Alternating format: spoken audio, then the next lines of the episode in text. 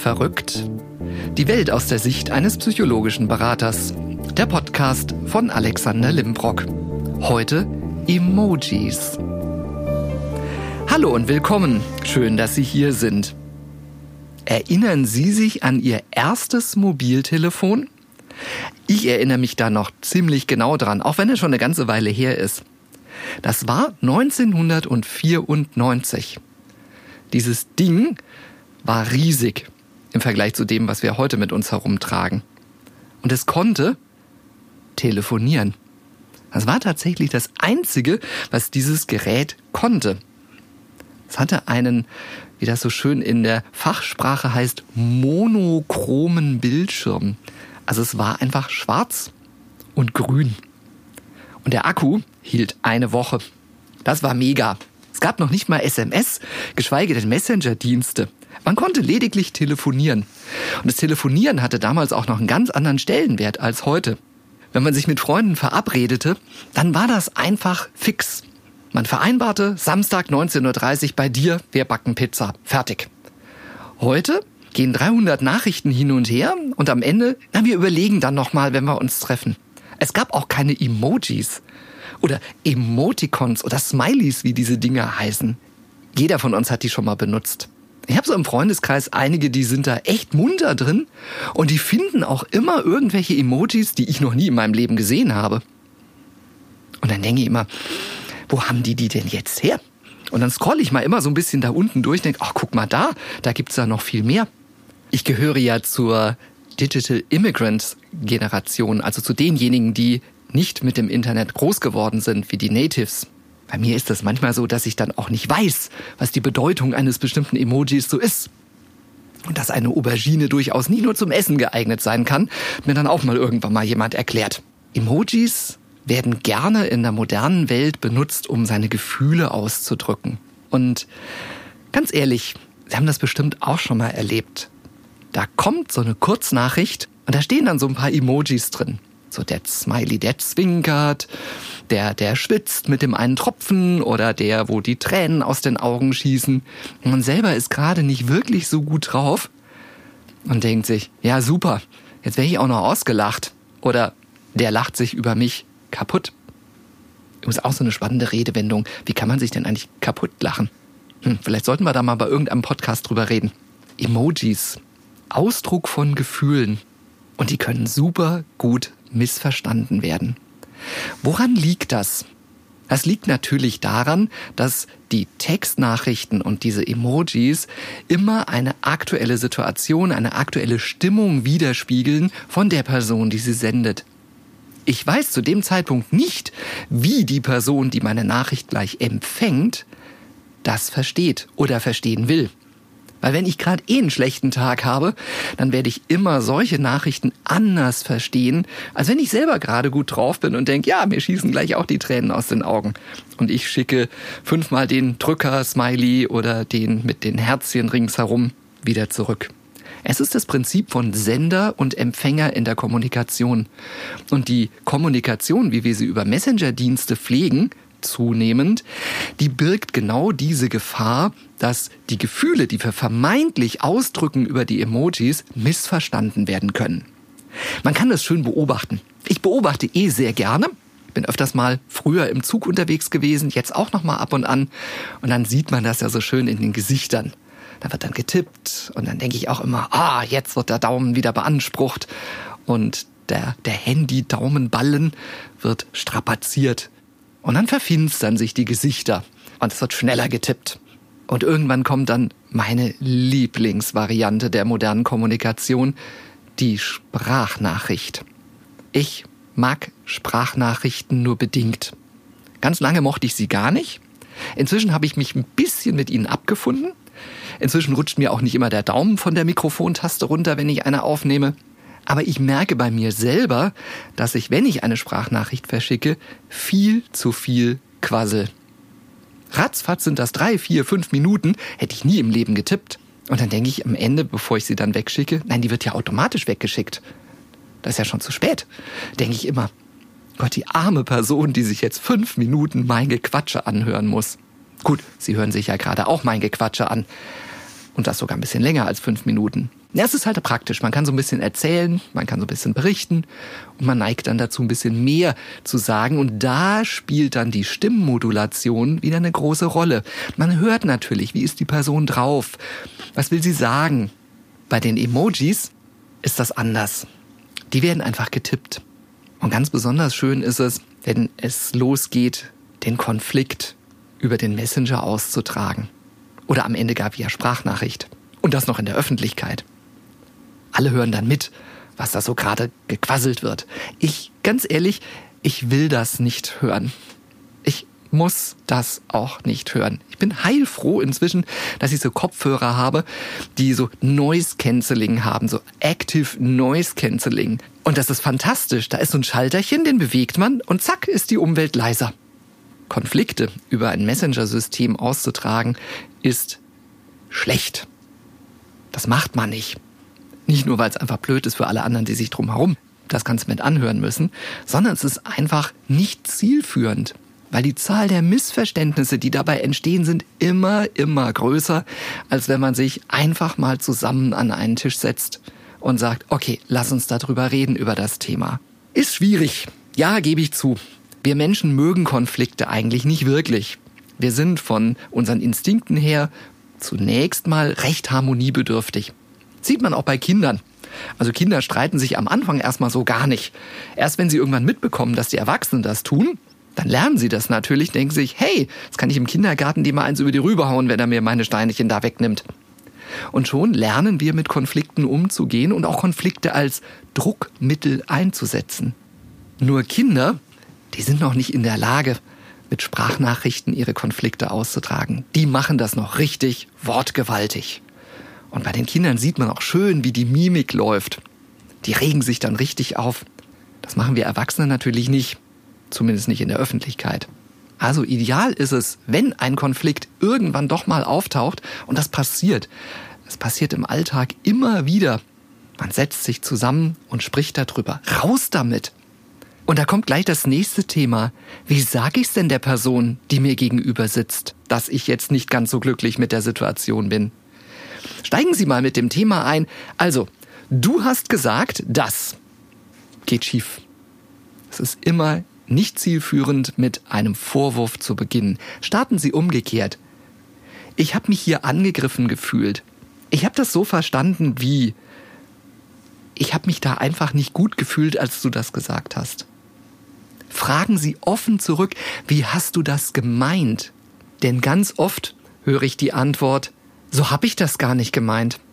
Ja, wie ist es denn dann gemeint? Und wenn ich das nicht weiß, dann frage ich nach. Also keine Angst, einfach auch mal jemand zu fragen, du, wie hast du das denn gemeint, was du da gesagt hast? Im Vorfeld immer selber sagen, wie ich es empfunden habe. Sie wissen, Sender-Empfänger-Prinzip. Der Sender sagt etwas und der Empfänger versteht es, so wie er es gerade auch verstehen möchte. Offene Rückfragen stellen. Wie sieht denn für dich eine Lösung aus? Was können wir denn tun, um diesen Konflikt zu beseitigen? Wenn Sie persönlich zusammensitzen, gibt es nämlich noch einen weiteren Effekt. Man sieht sich. Und man sieht vor allen Dingen die Körpersprache des anderen. Die Körpersprache eines Menschen besteht aus vier Faktoren. Mimik, also alles das, was wir im Gesicht machen, die Gestik, alles das, was wir mit den Händen erledigen, die Haltung, wie stehe ich eigentlich da, und die Bewegung. Haltung ist ein ganz wichtiges Thema. Also wenn Sie mich jetzt hier so sehen würden, ich stehe jetzt gerade auf meinem Standbein weil wir die Podcastaufnahme im Stehen machen. Also ich zumindest. Der Daniel hier neben mir, der sitzt und bedient dieses Hightech-Gerät. Bewegung kennen Sie alle. Man läuft über den Gehweg und sieht andere Menschen. Manche schlurfen, manche haben so einen leicht federnden Gang, das finde ich immer ganz besonders goldig. Und manche gehen einfach ganz normal. Aber es ist eigentlich normal. Normal ist eigentlich alles. Wir sind halt einfach verschieden und unterschiedlich. Auch in unserer Mimik und unserer Gestik. Und im Konflikt ist das ganz, ganz wichtig, dass ich genau das auch sehe. Wenn mir jemand gegenüber sitzt, die Arme verschränkt, von der Tischkante zurück, dann weiß ich schon ganz genau, okay, Obacht. Wir befinden uns in der Situation, jetzt erstmal abzuchecken, wie die andere Person reagiert. Reden hilft. Einfach mal nachfragen. Ganz neutral und wertfrei. Ein ganz wichtiger Baustein bei dem Thema ist natürlich die eigene Einstellung zur Konfliktlösung. Wenn ich jetzt mir so diesen Emoji vorstelle, der so, und Sie wissen genau, welchen ich meine, das ist dieser Emoji, der so, so leicht nach oben schaut und so an Mund, so die Hand hat, so, hm, genau, den meine ich. Wenn ich so gucke, dann weiß ich doch als Gegenüber schon automatisch, na, hier ist jetzt erstmal Skepsis angesagt. Im echten Leben, sprich man sitzt sich direkt gegenüber, ist das ganz was anderes. Da sehe ich das vielleicht auch, dass jemand die Finger an den Mund legt. Aber ich kann damit umgehen, ich kann darauf reagieren. Ich kann sagen, ich sehe, das missfällt dir, was ich gesagt habe. Ist dem so? Ja, Konflikte lösen und Konfliktgespräche führen will gelernt sein. So wie wir lernen, uns mit Konflikten zu beschäftigen, von Kindesbeinen an, lernen und müssen wir auch lernen, Konflikte zu lösen. Und vor allen Dingen auch unsere Emotionen dabei in den Griff zu bekommen. Ich kenne das selber von mir. Ich mache da keine Ausnahme. Ich kann mich auch in Dinge reinsteigern. Und dann merke ich das auch. Dann merke ich, dass das so im Magen so rumort und dass alles so ein bisschen gefühlt der Kopf rot wird, weil der Blutdruck steigt. Und ja, ich kenne das auch. Das gehört einfach mit dazu. Und das muss ich lernen zu kontrollieren. Und es hilft in dem Moment einfach nachzufragen, okay, bei mir kommt das jetzt so und so an. Meinst du das wirklich so? Also keine Angst vor dem Konflikt. Und dazu gehört automatisch eben auch in kritischen Situationen mal das Handy wegzulegen, anzurufen, zu sagen, lass uns mal treffen, lass uns darüber reden. Ja, das Handy mal weglegen. Die Welt dreht sich in den meisten Fällen auch weiter, wenn wir es mal beiseite legen. Kennen Sie diese Augenblicke, wo man das Telefon aus der Hosentasche zieht und dann wieder reinsteckt? Das sind diese Pickups. Finde ich mal ganz lustig, wenn ich dann Leute sehe, die irgendwo in den Supermarkt reingehen und noch schnell das Handy aus der Hosentasche ziehen, kurz drauf gucken und wieder zuklacken. Ich gehe dann immer raus und denke, wofür gibt es eigentlich einen Vibrationsalarm? Aber es ist so dieses, könnte ich was verpassen? Ich habe in meiner psychologischen Praxis schon den einen oder anderen Fall von Handysucht gehabt. Und es gibt richtig psychosomatische Erscheinungen. Da geht dann so ein Zittern los, wenn man das Telefon wegnimmt. Die geraten ins Schwitzen. Könnte ja was verpassen. Ja, wenn man auch irgendwie 150 Messenger-Systeme installiert hat, auf denen auf allen Kanälen miteinander kommuniziert wird, das macht einen irgendwann natürlich auch wahnsinnig. Im wahrsten Sinne des Wortes. Das Ding einfach mal beiseite legen und einfach mal sagen, okay, ich leg's jetzt mal weg für eine Stunde und guck da auch nicht drauf. Ich drehe es mal um. Kleine Zahlenreihe für Sie. Unser Gehirn wird alleine durch das Aufleuchten des Displays beim Eingang einer Nachricht in Bruchteilen von Sekunden, knapp 0,25 Sekunden schon abgelenkt. Die Konzentration, die vielleicht vorher bei 100 Prozent war, sinkt innerhalb der nächsten Sekunden deutlich unter 70 Prozent. Wieso? Wir wollen natürlich wissen, wer das ist. Und dann gucken wir drauf.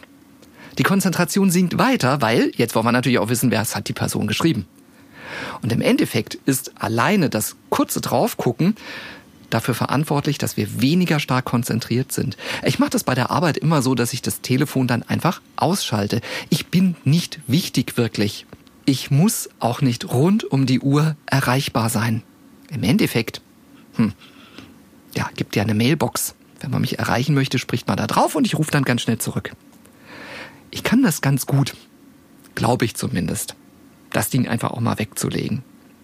Übrigens, das Handy mal weglegen hat auch noch einen anderen Vorteil.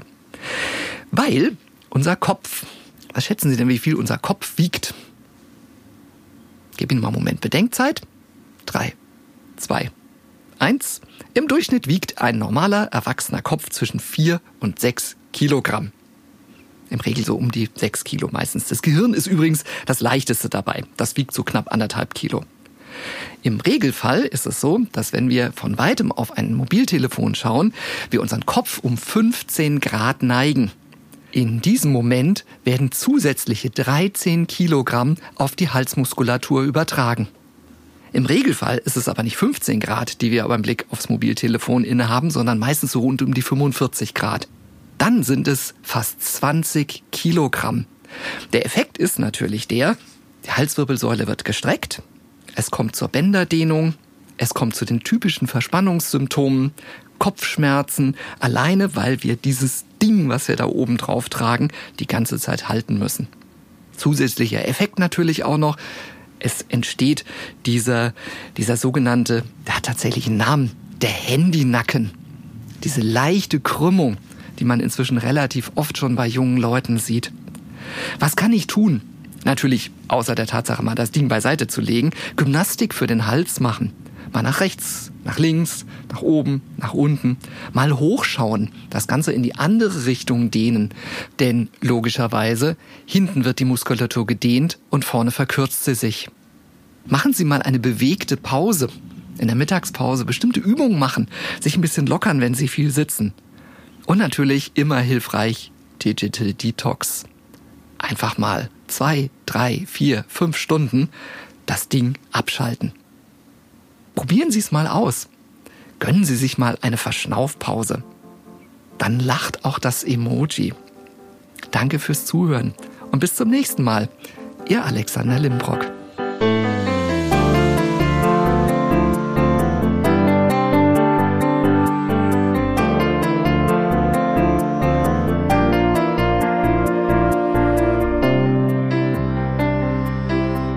Musik komponiert und programmiert von Simon Schepp.